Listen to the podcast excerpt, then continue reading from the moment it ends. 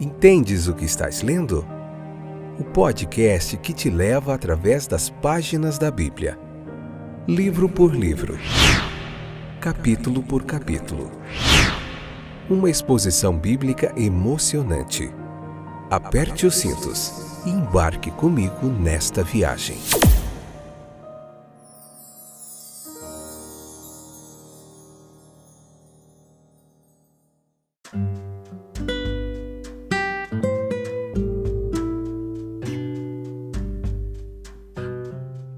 Olá, eu sou Fábio e este é mais um episódio do podcast Entendes o que estás lendo. Que momento gracioso, bondoso de Deus nos permitir se debruçar sobre a Sua palavra para aprender mais da Sua vontade, do seu querer. Hoje, Números capítulo 16, parte 1, episódio de número 536. Essa é a sétima temporada onde nós estamos vendo o, no, o livro de Números, capítulo por capítulo. Você encontra esse podcast no Spotify, no Google Podcasts, no, na Amazon Music, no, na Apple Podcasts, na Deezer, Listen Notes. Nossa, tem tantos distribuidores aí, na Anchor e muitos outros aí você encontra esse podcast com muitos episódios, com horas e horas de estudo bíblico, de meditação bíblica, de teologia sistemática, de arqueologia, geografia, história, nesse estudo histórico-gramatical do texto bíblico, respeitando toda a fidelidade do texto, na exegese clara, objetiva, aqui para você, uma hermenêutica feita com muito carinho, tá bom? É, que mais? Como é que tá você? Como é que vai o coraçãozinho? Tá em paz? Tá atribulado hoje? Descansa no Senhor, nas suas promessas, na sua fidelidade, espera nele, porque ele não falha, tá bom? Continua confiando, mesmo que pareça que está demorando. Deus chega na hora certa, no momento certo. A gente vai falar bastante nesse capítulo, sobre, nesses episódios aqui do capítulo 16, sobre a rebelião de Corá. Ô oh, cabra obstinado esse aqui, queria derrubar Moisés e Arão, assumiu o lugar deles, você vai ver a intercessão de Moisés, a resposta de Deus, como a Corá ali fez aquela, aquele movimento no meio da congregação, arrastando a multidão para seguir ele na sua rebeldia, na sua teimosia ali. E a gente vai entender o que tudo isso tem a nos ensinar hoje, tá bom? Na nossa contemporaneidade. Então veja que de todos os movimentos rebeldes que amarguraram o coração de Moisés, nós podemos dizer de todos que causaram problemas em Israel durante os 40 anos de peregrinação, a rebelião de Corá, nós podemos dizer que foi de longe o mais terrível. O tom ansioso da narrativa nos dá uma consciência disso e é confirmado pelos fatos narrados aqui no texto. As outras revelações, as outras rebeliões, elas foram confinadas a alguns indivíduos, como de Miriam, é, de Arão, né?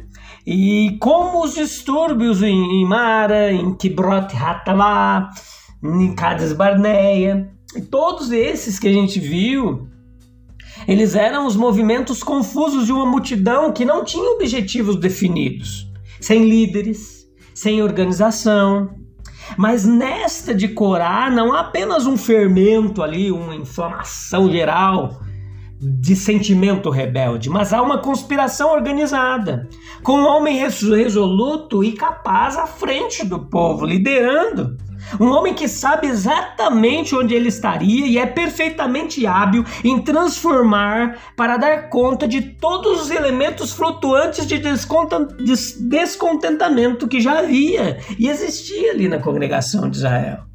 Nós começamos observando aqui cuidadosamente o líder, Corá era como Moisés e Arão da tribo de Levi, da família de Quat. Ele era, portanto, um primo distante dos homens contra os quais ele se rebelou. Que Corá era a alma ali da rebelião é muito claro e não precisa de provas. Compare a companhia de Corá, versículo 6, 16, 32 e capítulo 26, versículo 9, etc. Lá no livro de Judas, aquele lá, pertinho do Apocalipse, ele também foi citado no capítulo 1, no versículo 11. Veja que ele é um homem de posição honrosa, Mas sendo um homem ambicioso, ele não poderá descansar enquanto houver no acampamento alguém superior a ele. Olha só. Ele olha com inveja para seus primos, Moisés e Arão. O Moisés, sob Deus, é supremo na paz e na guerra. Quanto a Arão, não só foi investido com o direito exclusivo de oferecer sacrifícios e queimar incenso diante do Senhor, mas a sua família foi separada para formar um povo sacerdotal em Israel. Essas honras, elas não foram concedidas aos irmãos por direito de primogenitura, mas por um dom especial, por uma nomeação direta do Senhor. Parece que Corá era do ramo mais velho da família. Ele resolve expulsar os dois irmãos do seu lugar elevado. E até agora sua intenção é aberta e declarada. Nós não precisamos hesitar em acrescentar que ele pretende saltar para o lugar deles. Mas sobre essa parte de sua intenção ele se cala por enquanto. Veja sua política aqui. Ele começa anunciando uma doutrina, um princípio, uma ideologia, tanto quanto qualquer outra coisa na rebelião. Isso nos permite avaliar o dom de Corá para a liderança. Os movimentos que se baseiam apenas na força bruta raramente alcançam resultados duradouros. Sangue e ferro não são suficientes. Mas um verdadeiro líder de homens não mede esforços para dominar a mente dos homens. Ele gosta de dar aos seus seguidores uma boa palavra de ordem. Sim, uma boa palavra de ordem, um grito de guerra, né? A gente lembra logo de Hitler. Quando uma nação fica totalmente possuída por um princípio grande, sólido, quando alguma doutrina elevada, de longo alcance, conquista o coração, é quase invencível, gente. É característico de Corá que ele até agora aprecia a importância de uma grande doutrina para se reunir, que ele procure alguma verdade que possa ser usada para o seu propósito. No grande oráculo, que foi o primeiro a ser proferido no Sinai, ele pensa ver o que servirá admiravelmente. Êxodo capítulo 19, versículo 6. Sereis para mim um reino de sacerdotes e uma nação santa, é o que diz o versículo. E assim ele levanta um grito de igualdade e fraternidade, como na Revolução Francesa. igualdade e fraternidade. Moisés e Arão adquiriram para si privilégios que são direito inalienável de todo israelita. Eles assumiram responsabilidades demais e devem ser despojados de suas honras usurpadas. Um grito desse tipo tem sido frequentemente levantado na história. Com toda sinceridade, por homens de temperamento excitável, digamos assim. Mas Corá não era um entusiasta, não. O princípio de que todos os israelitas são reis e sacerdotes, se fosse realmente inconsistente, como ele fingia pensar, com o governo de Moisés e o sacerdócio de Arão, teria sido igualmente inconsistente com o governo que ele ainda cobiçava para si mesmo. E agora, não há dúvida de que o clamor que Corá levantou lhe renderia muitos apoiadores. Com certeza, ele organiza um bando de conspiradores de uma forma ou de outra, ele consegue reunir ao seu redor nada menos que 250 cúmplices. Nem eram esses homens obscuros, todos eles pertenciam à classe dominante. E eles têm direito. São príncipes da Assembleia, isso é, chefes da congregação, líderes naturais das suas diversas tribos. Eles eram famosos, ou seja, conhecidos e respeitados na congregação mais corretamente, homens convocados na Assembleia, isto é, membros do Conselho Nacional que ajudava a tomar decisões. Eles eram homens de renome, isso é, não pessoas sem nome, mas homens de destaque entre o povo. Não são divulgados seus nomes, nem as tribos aos quais pertenciam. Corá cuidaria para que todas as tribos estivessem representadas. Mas provavelmente os levitas, Rubenitas seriam os mais numerosos. Foi uma conspiração formidável, muito bem arquitetada. Ele alista diligentemente em sua companhia todos os descontentes da congregação. Um exemplo é visto nos Rubenitas. Eles tinham uma reclamação. Ruben era o primogênito e, como tal, tinha certos direitos de prioridade, segundo um costume imemorial. Estes direitos foram ignorados ou transferidos para Judá e Efraim. Os Rubenitas são vizinhos de Corá no acampamento. Ele inflamou seu descontentamento e apresentou esperanças lisonjeiras. Então Datã e Abirão e seu povo juntaram-se a ele numa revolta aberta. Versículos 12 ao 14. Corá não limita suas atenções aos 250 líderes e seus seguidores declarados. Todo o acampamento está repleto de emissários seu, seus. As coisas estão em tal situação que quando os 250 confrontam Moisés e Arão na porta do tabernáculo, Corá consegue reunir toda a congregação ao mesmo tempo. Ele espera intimidar Moisés com essa demonstração de simpatia popular.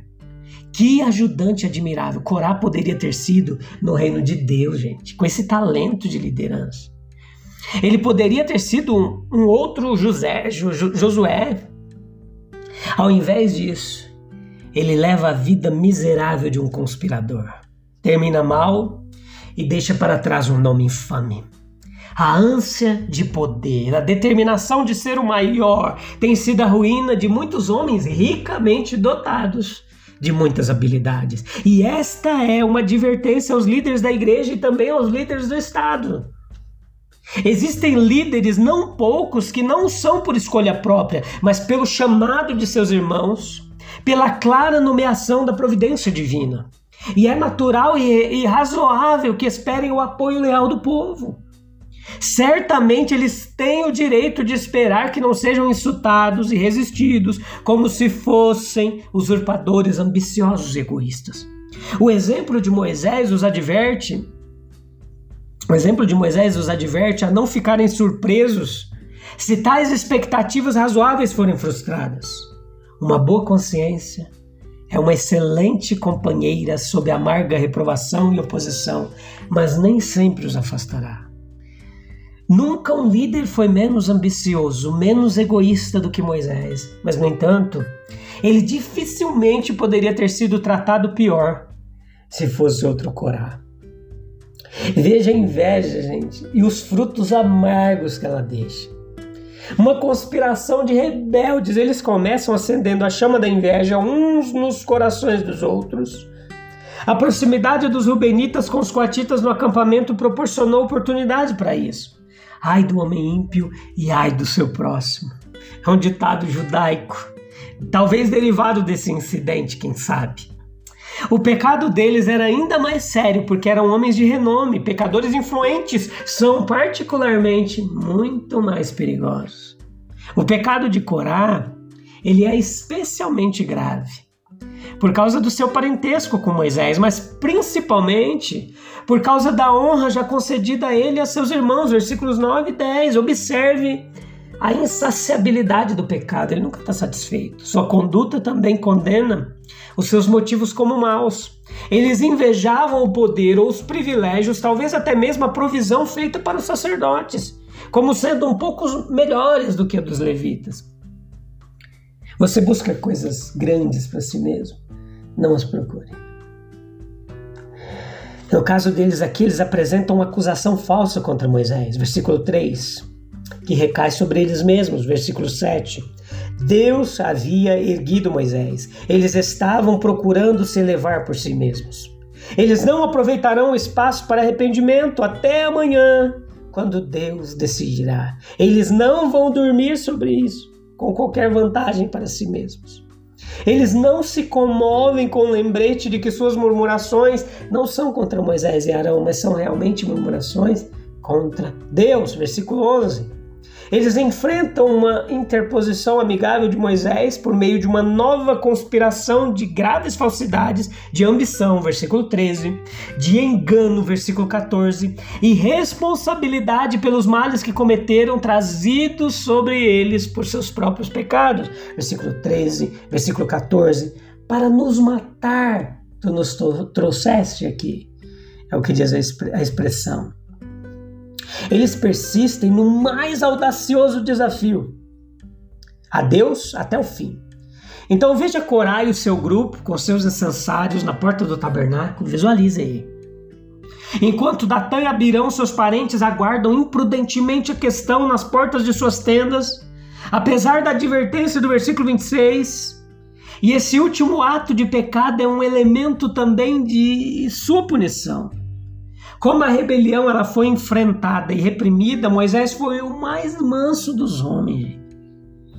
Houve circunstâncias agravantes na rebelião de Corá, que teriam esgotado a mansidão da maioria dos homens mas não conseguiram derrotar, destruir a de Moisés. A paciência duradoura do servo do Senhor, ela nunca brilhou mais intensamente do que na maneira como ele enfrentou a rebeldia do seu parente ousado e inescrupuloso. A Corá e os 250 chefes da conspiração, versículos 5 e 7. Você desafia a legitimidade do meu governo e do sacerdócio de Arão? Você insinua que nós subimos tão alto pisando nos direitos de nossos irmãos? Eu poderia implorar em resposta que Arão e eu não entendemos nosso presente honras, mas elas nos foram confiadas pelo Senhor. Mas vamos submeter o assunto à decisão do Senhor, não tem problema. Deixe-o mostrar quem são seus, quem são santos, quem ele escolheu para se aproximar dele no seu santuário. Pegue incensários e se apresente amanhã perante o Senhor, e eu e Arão também iremos. Deixe o Senhor responder com fogo. E essa é a proposta de Moisés. Você não pode perder os próximos episódios desse capítulo, onde nós vamos continuar falando sobre isso e você vai entender e ver o desfecho de toda essa história aqui, que é bem legal e bem didática e a gente vai fazer a aplicação dela, tá bom? Te encontro no próximo episódio, combinado? Um abraço, Deus abençoe. Até breve, tchau, tchau.